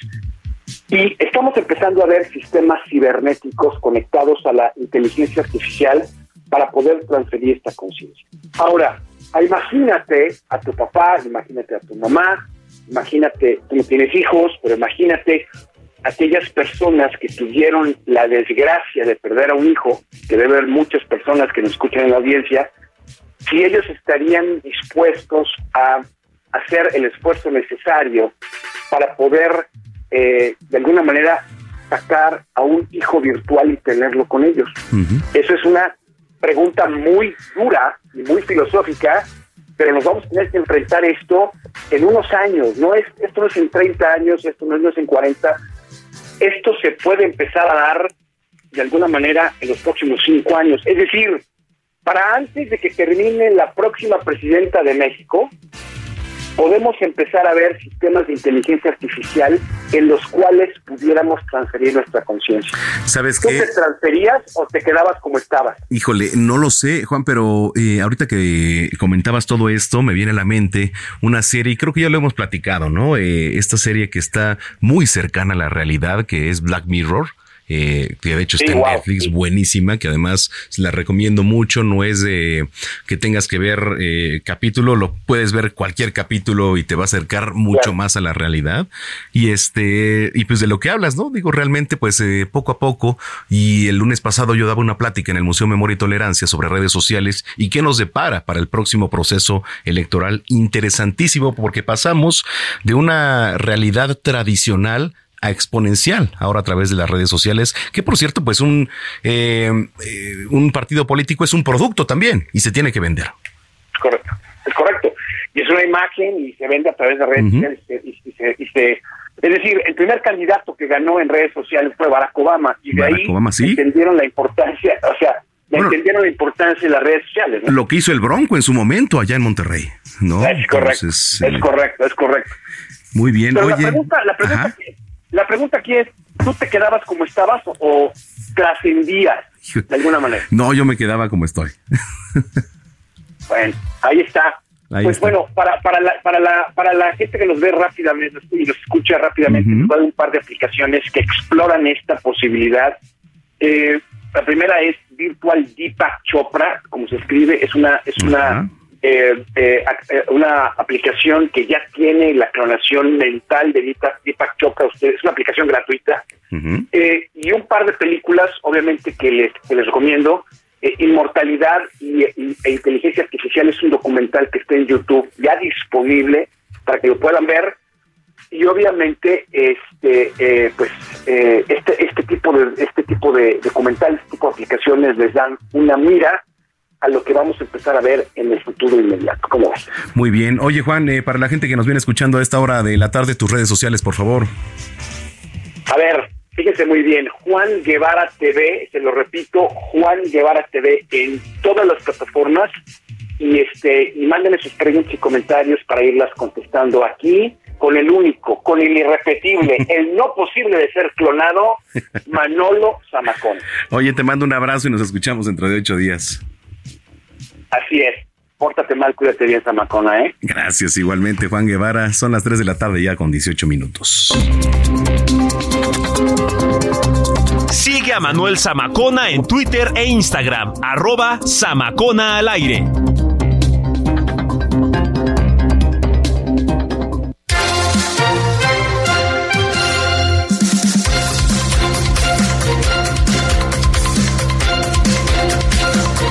Pues ya son las 3 de la tarde, 18 minutos. Me caíste como anillo al dedo. Dan Thomas, qué gusto tenerte aquí. Dan Thomas, déjeme le platico, es nutrióloga, eh, ontológica. Eh, nos conocimos en unas cápsulas que estaba haciendo mi querida Adriana Rechi ahí en el centro de capacitación. No puedo decir la marca por aquí, pero sí, eh, está- estábamos por allá y me da mucho gusto que nos hayamos contactado y que me digas, oye, eh, ¿sabes por qué caíste como anillo al dedo? Diría en su momento el presidente. Eh, porque pues viene una época del año en que es muy tentadora. ¿No? En comida. Entonces, a ver, ¿cómo podemos balancear? Tú eres la experta. Pero fíjate que no solo es esta temporada ya. No sé si te pones a pensar que ya acabó el año, ¿no? O sea, es el pozole, Sí. luego vienen las posadas, luego viene Navidad y luego la rosca de reyes Sí. y los tamales. Y es una comedera impresionante, pero realmente sí podemos disfrutar de todo lo que nos gusta con moderación, sin salir tan raspados o sin em, subir de peso como normalmente estamos acostumbrados, ¿no? ¿Cómo le hacemos? A ver, porque pues sí es tentador, porque de repente ayer hablábamos y Paulina Bascal nos daba una receta de tortas de chilaquiles que bueno, pues es bastante masa sobre masa, entonces, eh, pero todo se puede balancear, ¿no? todo lo podemos balancear y eh, hablando de la torta de chilaquiles, por ejemplo, ¿no? O un chile en nogada que son deliciosos, o un pozole, o las tostadas que nos gustan. Pero si nosotros somos un poquito más conscientes de lo que comemos y a lo mejor en este momento disfrutamos nuestra torta de chilaquiles, pero en el siguiente tiempo de comida eh, ya no comemos tan pesado, a lo mejor lo complementamos con más verdura, tomar más agua, bajarle a los refrescos. O sea, hay muchas cosas que podemos hacer como truquitos, este, buenos, para que podamos disfrutar realmente lo que nos gusta sin sentirnos culpables o eh, esto, de- este exceso de comida que de repente decimos, ah, chis, pero ya estoy todo lleno, ¿no? O sea, no sé si te has dado cuenta que de repente comemos más de lo que nosotros mismos queremos. Si nos levantamos de la mesa con el botonazo, Sí, estamos todos indigestos, nos da el famoso mal del puerco o lo que sea. Y bueno, pues si no, no paramos esto, la ropa nos sigue quedando, este, no tan bien, ¿verdad? Creo que a todos nos ha pasado eso un poquito, que no nos damos cuenta y de repente, ¡pum! ¿no? Y luego La- el rebote. ¿no? Claro. Entonces, yo lo que, yo lo primero que recomiendo es que creemos eh, hábitos. En lugar de, de vivir em, a dieta o pensar que estamos a dieta, ¿no? Porque eh, estar a dieta, la verdad es que es aburrido, es cansado. Pero si nosotros cambiamos ese chip Es hasta a un- como un este sacrificio, ¿no? Es no, de entrada, a ver, ay. si yo te digo, oye, eh, estoy a dieta o, o, bueno, más bien tú, me voy a poner a dieta, ¿qué es lo primero en lo que piensas? Pues es, sí, sí, un sacrificio. por- y es lo mismo que de repente pasa con el ejercicio. Claro. Porque, por ejemplo, ya pones en práctica, ¿no? Haciendo ejercicio, pero a mí me gusta mucho hacerlo. Pero es eh, de repente dar un paso nada más. Justo lo acabas de decir. Es un paso. Son los primeros cinco segundos los que definen si vas, si lo haces o no. Sí. Y para cambiar un hábito, los primeros días, yo siempre digo que los primeros tres, cuatro días son súper complicados. No voy a decir que todo es bien fácil, la verdad, Claro. pero es una constancia, es una disciplina y es el decir, oye, ¿cómo voy a bajar de peso? O sea, siempre nos enfocamos en el resultado. Sí. ¿ves? Siempre nos enfocamos o pensamos en los 10 kilos que Sí, vamos porque a es una meta. Para empezar, Claro. te pesas. Claro. No, y pues es una meta. Y creo que está bien, porque pues para empezar tienes que tener un referente. Tienes que tener un referente del antes, hacia dónde vas. Tien- tu meta siempre tiene que ser medible. Claro, siempre, si siempre, no, no hay siempre. manera, Sí, sí, sí, ¿no? por supuesto. Tu objetivo tiene que ser realista también, porque si no, o sea, si tú eres una persona que pesa, vas, no sé, 150 kilos y dices, quiero bajar 20 kilos en dos semanas, es algo que claramente no va a pasar porque uno, no hay, no hay milagros, dos, también es un proceso y también te tienes que enamorar del proceso. Sí. Yo siempre digo que los cambios de hábitos o los hábitos distintos, o sea, cosas distintas te van a llevar a los resultados que tú quieres. Si todos los días hacemos lo mismo, está más complicado, ¿no? ¿Por qué? Porque entonces no se rompe ese hábito. Es como cuando dejas de fumar o cuando dejas el trago o cuando dejas todo, cualquier cosa, cuando tú no rompes ese hábito realmente vas a regresar y por eso viene el rebote. Oye, a ver, eh, si te pudiera preguntar cuál es tu peculiaridad, ¿qué le dices tú a los pacientes? ¿Con por dónde empezar? Yo por dónde empiezo, la verdad es que eh, siempre les explico que una cosa es que nosotros hagamos una dieta, porque una dieta, un plan de alimentación como tal, tú vas a ir conmigo un mes y vas a estar feliz porque vas a bajar de peso, vas a decir, Claro. qué padre, qué bonito, te queda otra vez la ropa, te sientes también con esa confianza, con esa autoestima. Pero si nosotros no cambiamos realmente los hábitos, entonces yo me enfoco mucho en la parte emocional, por eso es lo de ontología, por eso es nutrición Mm. ontológica, porque yo digo, ok, si, ta- si fuera tan fácil seguir una dieta, no habría sobrepeso y obesidad. ¿no? Claro. No habría, la verdad. Entonces, el bajar de peso o el tener un buen plan de alimentación o buenos hábitos no implica nada más el, ay, no tiene fuerza de voluntad, míralo. No. Es saber en qué momento emocional estás. Estás pasando una ruptura, estás pasando un ascenso. O sea, no tiene que ser eh, mm, algo realmente malo nada más que te lleve a no hacerlo. Sí. También puede ser cosas buenas y tienes que entender mucho tus emociones. Oye, una, a ver, y esto es una realidad, ¿no? Eh, una buena dieta, bueno, un buen comer, eh, ¿qué será? Un 80% el buen comer y 20 ejercicio para que esté Claro. bien, más o menos. Es una regla. No- nosotros le decimos, obviamente, el 80-20. Y recordamos que somos el promedio de nuestros días. ¿Qué quiere decir eso? O sea, que si nosotros realmente empezamos a tener conciencia en la alimentación, te lo prometo que se acaba el vivir a dieta, todo insípido, todo mi vida se derrumbó, ya. Pero no es así. No es así. De verdad, hasta es más barato comer saludable y crear hábitos Fíjate. saludables. Y los que tienen niños en casa, los niños crecen ya con buenos Y hábitos muchos nos o están escuchando ahorita, ¿eh? Muchos, muchos nos están escuchando y que tiene eh, eso. Oye, mira, vamos a ir a la pausa, pero vamos a hacer un reto, ¿te parece bien? Me encanta. Porque yo lo, necesito porque, mira, de eh, por ejemplo, en diciembre me lo propuse y sí, bajé bastante, pero de repente viene pues este famoso rebote y de repente, ay, otra vez, lo sé", y subí. Digo, lo acepto, pero hay que hacer un reto. Yo me pongo contigo, Dan, a ver si este, si ahorita nos das la receta y nos ponemos aquí. Al tiro, Órale. ¿va? Vamos a ir a una pausa. Oiga, eh, antes eh, le reitero, para entrar de lleno ya a la última media hora de información, tenemos boletos para ustedes eh, de Escape Room, esta comedia con toques de suspenso y también de terror, eh, protagonizada por Faisy. Mi querido Faisy, a quien le mando un gran abrazo. Alejandra Barros, Juan Martín Jauregui, eh, Pali Duval, 10 pases dobles. Regresamos. Vamos a una pausa y regresamos con Manuel Zamacona a Zona de Noticias.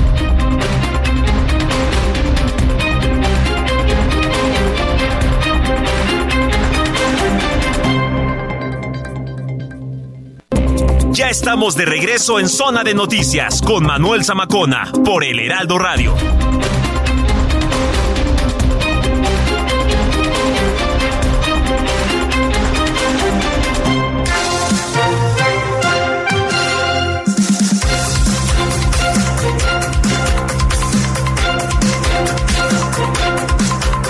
Bueno, son las 3 de la tarde con 30 minutos. Gracias por continuar con nosotros. Si es que estaba en sintonía, si lo acaba de hacer, bienvenida, bienvenido. Estábamos platicando sobre, eh, pues, eh, esta época del año que sí es bastante difícil y es tentadora, pero todo se puede hacer y se puede hacer bien. Dan Thomas, nutrióloga, eh, ontológica, aquí en saludo nuevamente aquí, bueno, en este espacio, nos estaba platicando que todo es posible. Y Todo. platicábamos eh, ahorita que estamos en el mes de septiembre de un plato de pozole, Dan. que es súper saludable. Y normalmente nosotros decimos, híjole, ya rompí mi plan o ya rompí. En primera decimos dieta, nos referimos a la dieta y hay que recordar que dieta es todo lo que nos llevamos a la boca. Sea bueno Sí. o sea malo, ¿no? ¿Cuál es tu plan de alimentación o tu plan de alimentación ya es cuando vas con una, con un doctor, con una nutrióloga, con un coach y te dice dos huevitos en la mañana y la, la, la, todo ese rollo. Ese es un plan. Pero realmente, cuando, cuando a mí me dicen es que rompí mi plan o rompí la dieta con un plato de pozole, yo les trato de explicar que un pozole es de las comidas, uno, es gastronomía mexicana, ¿no? Sí. Que no, delicioso. Totalmente. Dos, hay variedad. Tres, es de lo más completo y saludable que podemos plato de tener. pozole. Un plato de pozole. El problema es que lo acompañamos con, no me vas a dejar mentir, tus tres tostaditas, más el refresco, más el agua de horchata, O como una no, cerveza, o una o- chelita, ¿no? Claro. Entonces yo siempre digo, ok, tú puedes disfrutar de todo lo que te gusta, pero de, ya, por ejemplo, hablando del pozole, sabiendo que el pozole es un plato muy saludable, puedes tener acompañamientos más saludables para que no se haga un tiempo de comida con demasiadas calorías. Ok. ¿no? Y aprender a comer. El tema y el secreto aquí es aprender tus porciones y aprender a comer. Sí. Todo lo podemos comer y todo lo podemos eh, disfrutar y saborear y las festividades y todo lo podemos tener de alguna manera y más en este mundo que vivimos así que todo lo tenemos a la mano, ¿no? Y todo es rico, delicioso y práctico también porque ya no tenemos el tiempo como para estar cocinando saludable o, o pensar, ¿no? Que, eh, que no podemos comer saludable porque Claro. no tenemos tiempo o no hay dinero. Y la verdad es que desde que los productos saludables no generan IVA, desde ahí ya te estás ahorrando como una laneta, ¿no? Entonces, eh, yo siempre los invito a que piensen un poquito más en su alimentación y sean conscientes. ¿Por qué? Porque ahorita puede que no lo veamos, pero a mediano y a largo plazo, un sobrepeso, eh, enfermedades salud. o salud, exacto. Eh, fíjate que eh, hace unos días platicaba yo con gente de Profeco sobre el etiquetado que traen los alimentos, ¿no? Frontales, en, pues ya, en cualquier producto, o bueno, la mayoría de los productos.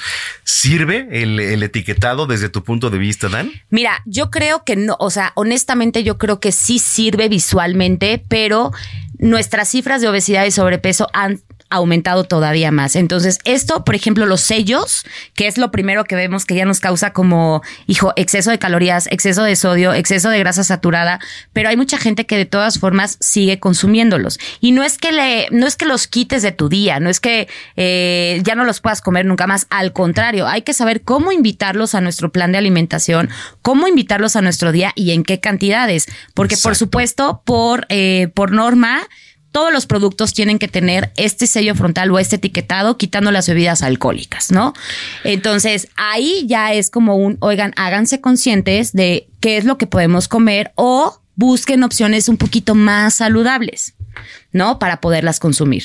Ok, a ver, eh, y qué bueno que nos estás diciendo esto, porque hoy Dan viene también dadivoso. Entonces, claro. eh, vamos a, vamos a hacer algo.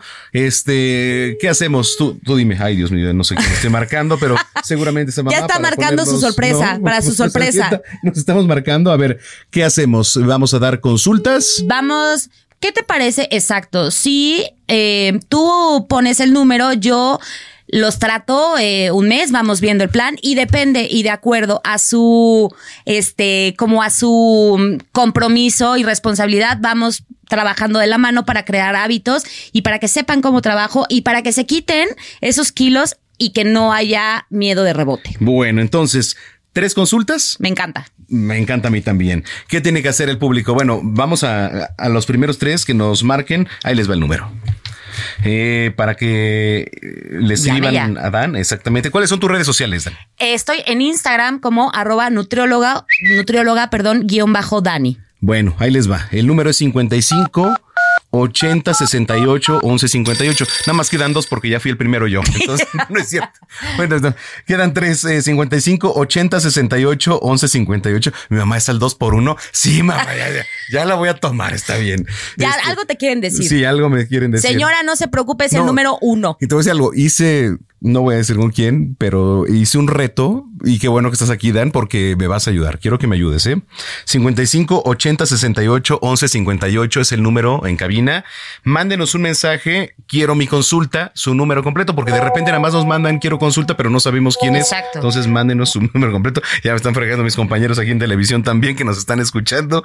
Dice, ¿debes tomarlo? Sí, sí, ya sé. Ya lo sé, está bien. Lo voy a tomar. Pero vamos a hacer un reto. De aquí, Dan, a diciembre. Este reto está. Lo ponemos 12 kilos. Me encanta. ¿Te parece bien? Ok, ¿Lo acepto hacemos? el reto. ¿Me ayudas? Órale, te ayudo. Ya está. Listo. Dan, Ah, pero a ver, a ver, a ver, a ver. ¿Y A si ver. no qué? Ah, ya No, piénsalo y nos bueno, Lo pero ponemos en uno. redes. Órale, lo No, ponemos no, en redes. Vale. Pero vamos a hacer un holgor aquí un- con un pastelazo así para conmemorar ese, eh, eh, esos 12 abajo. Yo apuesto a que sí lo vas a hacer. Órale. Y un restaurantazo así. Por supuesto. Bueno, ¿no? Mariachi, todo. Todo. Uy, Órale. listo. Oye, Dan Tomás, muchísimas gracias Ay, por habernos ti, acompañado. Bueno, pues ahí está. Eh, son ya las 3 de la tarde con 36 minutos en el tiempo del centro. Zona de noticias, el epicentro de la información.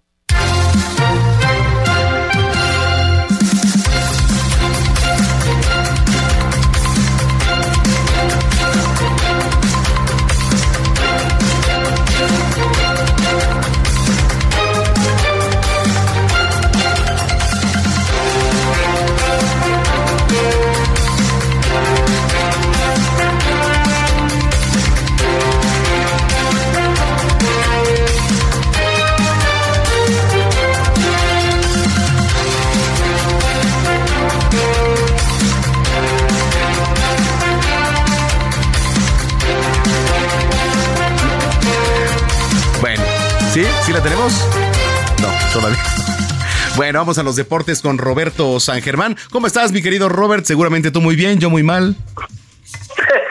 ¿Qué tal, mi querido Manuel? Buenas, buenas tardes y buenas tardes a la gente que nos sintoniza.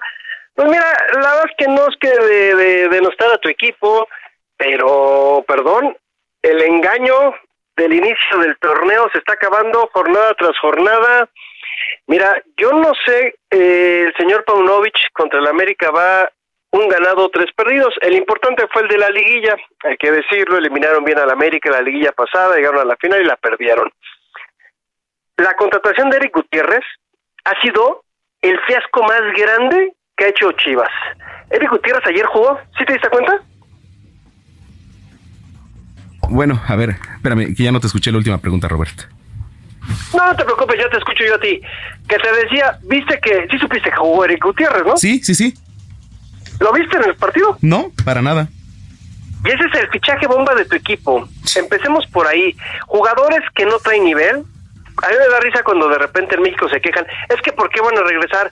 Pues porque en tus equipos ya no te quieren. Cuando te mandan a vender a otro equipo, es que pues hablan con tu entrenador y le preguntan, oye, ¿qué onda? ¿Se puede ir? Sí, claro, tengo tres más. Ah, gracias, ok, bye, que sí, sí te lo podemos vender. No crean que los venden porque son muy buenos. Cuando tienes un jugador muy bueno, no te venden. Si no es que te vayas a un equipo, pues, de mayor peso, ¿sí? En la misma liga, o te vayas a un top, ¿no? En Europa. Pues así que vino Eric Gutiérrez acá. Alexis Vega, señores, es un tipo que juega 45 minutos, se acabó, no hizo nada. El Pocho Guzmán no está jugando, este, quieren sacar un equipo con lo cual pues no les dio. De ayer tampoco hay que decir que el América es un aplanador, amigo, ¿eh? Porque América tiene muchas deficiencias. Creo que Igor Lisnowski los va a ayudar muchísimo, pero tampoco es que digamos que el América, wow, sí, ganan 4 a 0, pero desnudaron feo al equipo de las Chivas. El Tiba Sepúlveda, amigo, desde el partido con Uzbekistán, nos enseñaron lo malo que es el defensa de Chivas, ¿eh? Sí. Está perdido, está perdido el Guacho Jiménez. Sí, también eh, Diego Valdés sale con la onza, te mete dos golazos y pues bueno, se acabó el partido. Pero pues tampoco hay que decir como que América es super guau. Sí, sí ganas y ya hoy ya se acabó y también hay que entender, ¿no? La carrilla que uno tiene que pasar. Tú sobre todo siendo seguidor de las Chivas, me imagino que pues muchas personas Sí. Hablaron y como te gusta la apuesta, pues seguramente apostaste y ahorita debes hasta los chones, amigo. Entonces, Híjole, pues ni modo. ¿me creerás que ayer sí, este, afortunadamente no, este, no aposté? Ah, sí, no dijiste, no, ahorita no, no, no, no hay. Ayer afortunadamente, Robert, no aposté. ya estaba en Otra vez a apostar porque si no, si hubieras perdido hoy hasta la sonrisa. mi. Totalmente. Pero bueno, en chistes que, pues bueno, América gana 4 a 0. Eh, es chistoso porque sí, mira, es, es lo que me llama mucho la atención de varios periodistas en México. Si este partido hubiera quedado 4 a 0 en favor de Chivas, hoy todo el mundo estaría eh, pidiendo la cabeza de Jardine. Pero como son las Chivas, a Paunovic no la piden. Es chistoso, ¿no? Pues sí. Un América no hubiera aguantado un 4 a 0. ¿Cómo? Uh. Jardine el fiasco. El peor entrenador que le han traído al América en los últimos años. Es que eso es lo malo, porque tampoco le exigimos a Chivas. Oye, amigo, el señor Paunovic debería estar presentando su renuncia. Así, ayer no se vio Chivas. Jugó ocho minutos. Nada más los primeros ocho. Después se perdieron. Cayó el gol de Brian Rodríguez, un buen gol. Y Chivas fue otro equipo y pues bueno, ahí está así la situación con tus Chivas. El que ganó también fue Monterrey ayer 3 a 1 a León.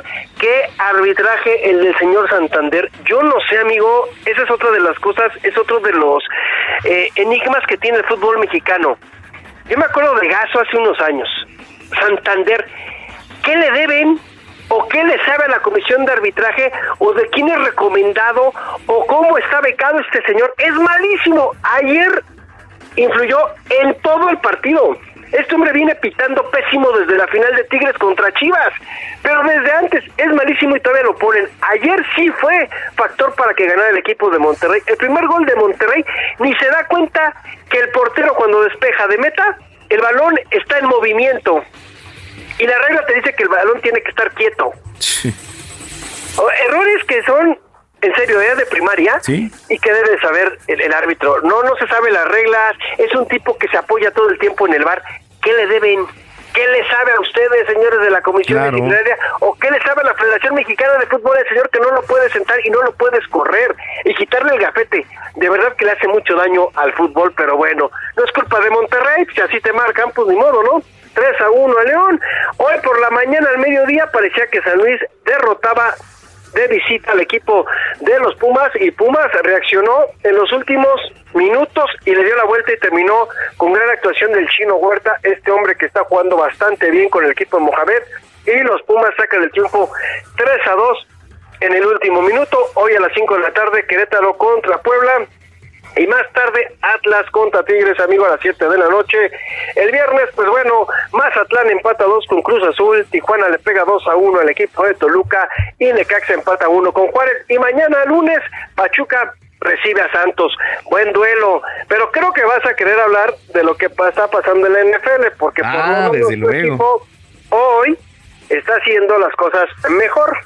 ¿no? Sí. Es lo que estamos viendo, porque el equipo de los Vaqueros de Dallas está ganando 18 a 7 al equipo de los Jets de Nueva York, recordando que los Jets pues se quedaron sin su jugador estrella Aaron Rodgers el partido anterior cuando salió lastimado con el tendón de Aquiles y lo cual lo va a retirar pues de toda la temporada y no sabemos si también lo retire ya del profesionalismo.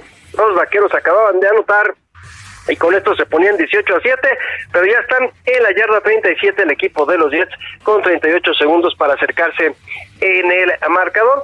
Así que los vaqueros ahí van poco a poco, mi querido amigo. Oye. Eh, no sabemos si sean realidad este año. Híjole, bueno, pues después de ver la paliza que le trabaron al otro equipo de Nueva York la semana pasada y después A que estamos Gigantes. viendo el, ajá, los gigantes de Nueva York, esta, eh, bueno, este marcador, dirías, bueno, pues van por buen camino, pero ya sabes que todo puede cambiar. Oye, otra, el tema de, de los, sí, ajá, eh, bueno, exactamente, exactamente, tienen a Prescott. ¿Cuál tema? ¿Cuál tema? Eh, ¿Cuál tema, el amigo? tema de los Jets y este mm, Rogers. Híjole, Sí. qué bruto la semana pasada. Es algo eh, inimaginable después de lo que se gastaron, después de la mercadotecnia, después de todo lo invertido en una jugada, Robert. Se acabó. Eh, Aaron Rodgers duró 75 segundos, amigo. Bruto. 75 segundos, segundos fue lo que jugó con los Jets. Si no regresa, va a ser récord. ¿eh? 75 segundos, nada más tuvo cinco es jugadas increíble. y se fue increíble. Otros resultados, amigo. El equipo de los bengalíes de Cincinnati, que es uno de los contendientes en la conferencia americana y con uno de los mejores quarterbacks y el mejor pagado en la historia, Joe Burrow, perdieron 27 a 24 con los Ravens. Buen triunfo para el señor de Lamar Jackson.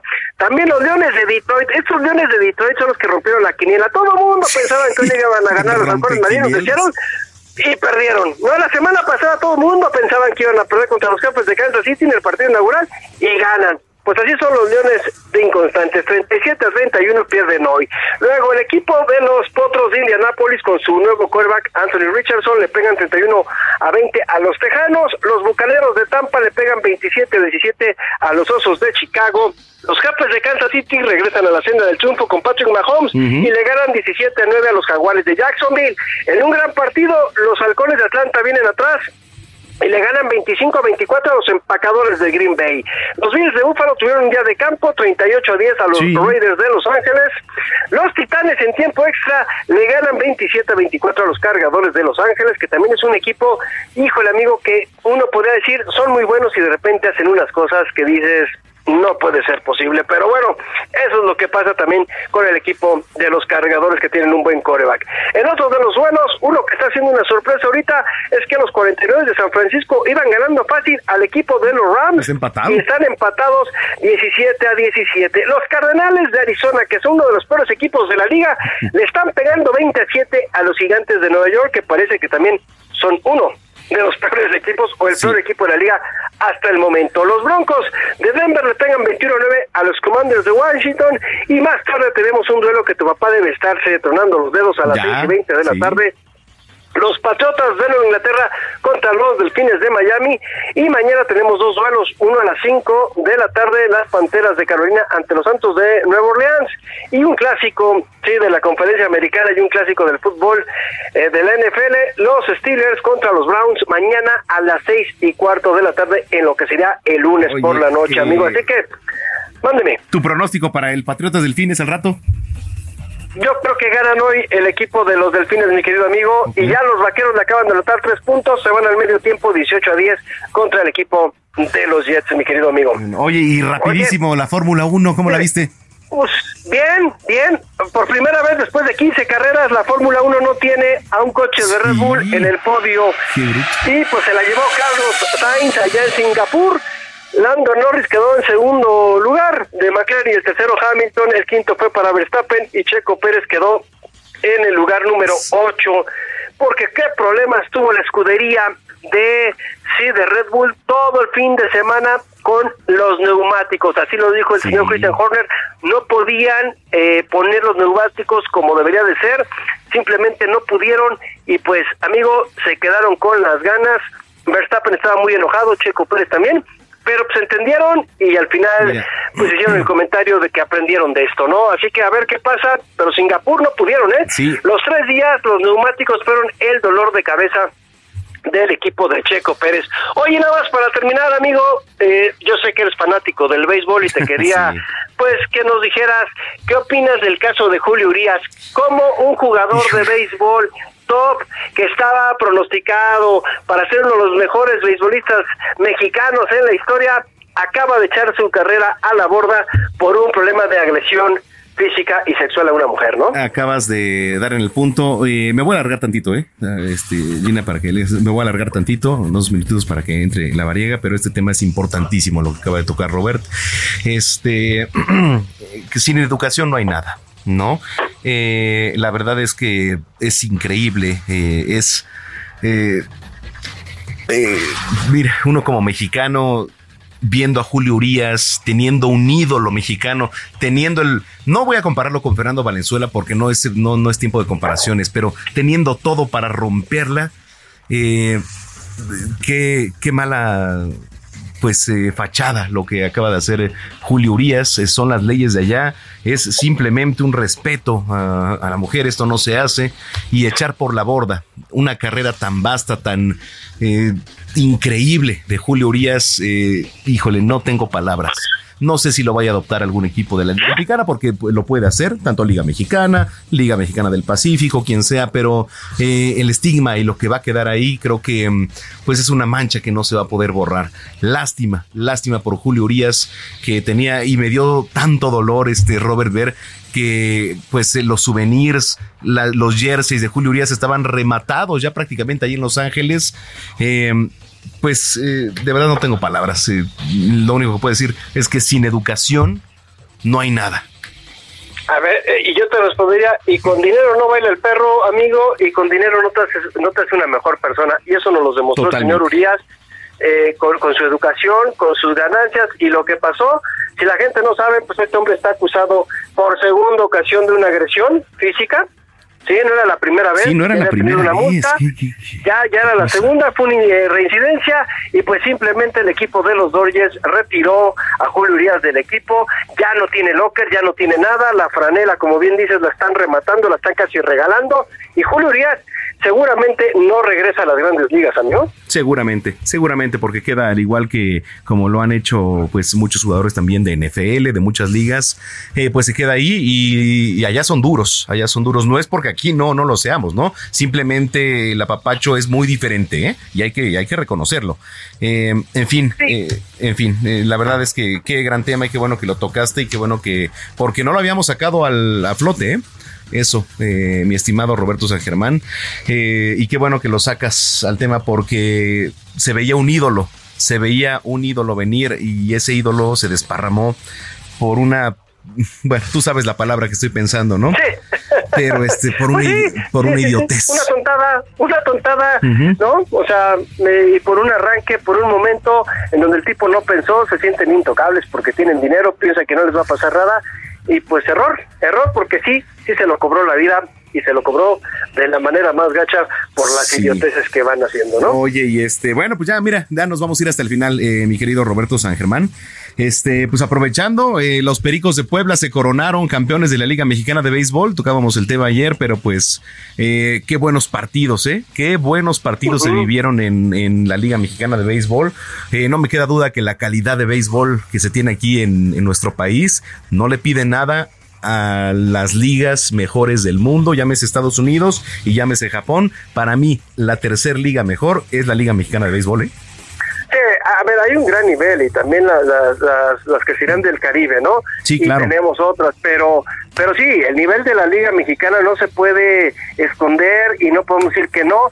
Hubo un tiempo en que se nos olvidó el béisbol y fue por culpa de los medios, ahorita está regresando con mucho auge. Sí. Qué bueno, hay que decirlo, también es mucho por la cuestión de los Diablos Rojos del México aquí en la ciudad, que se le está dando también la presentación del jersey. Bueno, no es el jersey, la franela, porque se enoja la gente, tiene razón. Ahora hay que- un argot para cada Sí, deporte. Fíjate que ahora que, franela, que ¿no? estamos en, en estas en estos Sí. festejos patrios, eh, Robert, no sé si viste, bueno, me di una vuelta por el por el centro ahora el, el lunes pasado y de los Ah, sí, carritos personas. estaban eh, con su jersey, o sea, se venden en los carritos los jerseys y las gorras de México, pero de béisbol.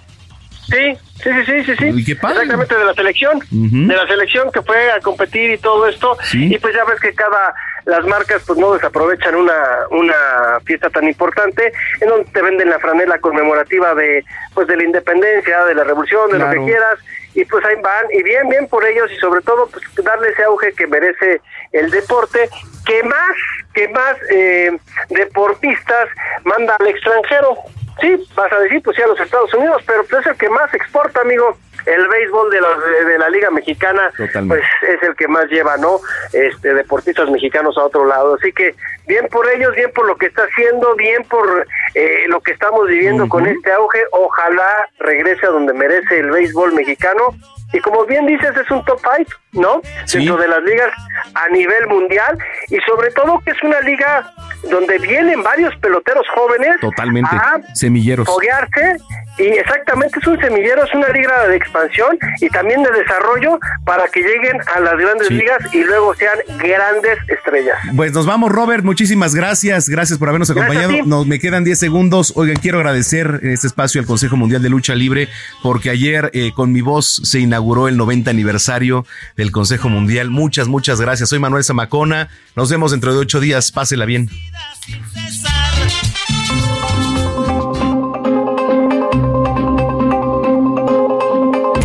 El Heraldo Radio presentó Zona de Noticias con Manuel Zamacona. Los esperamos la próxima semana desde el epicentro de la información.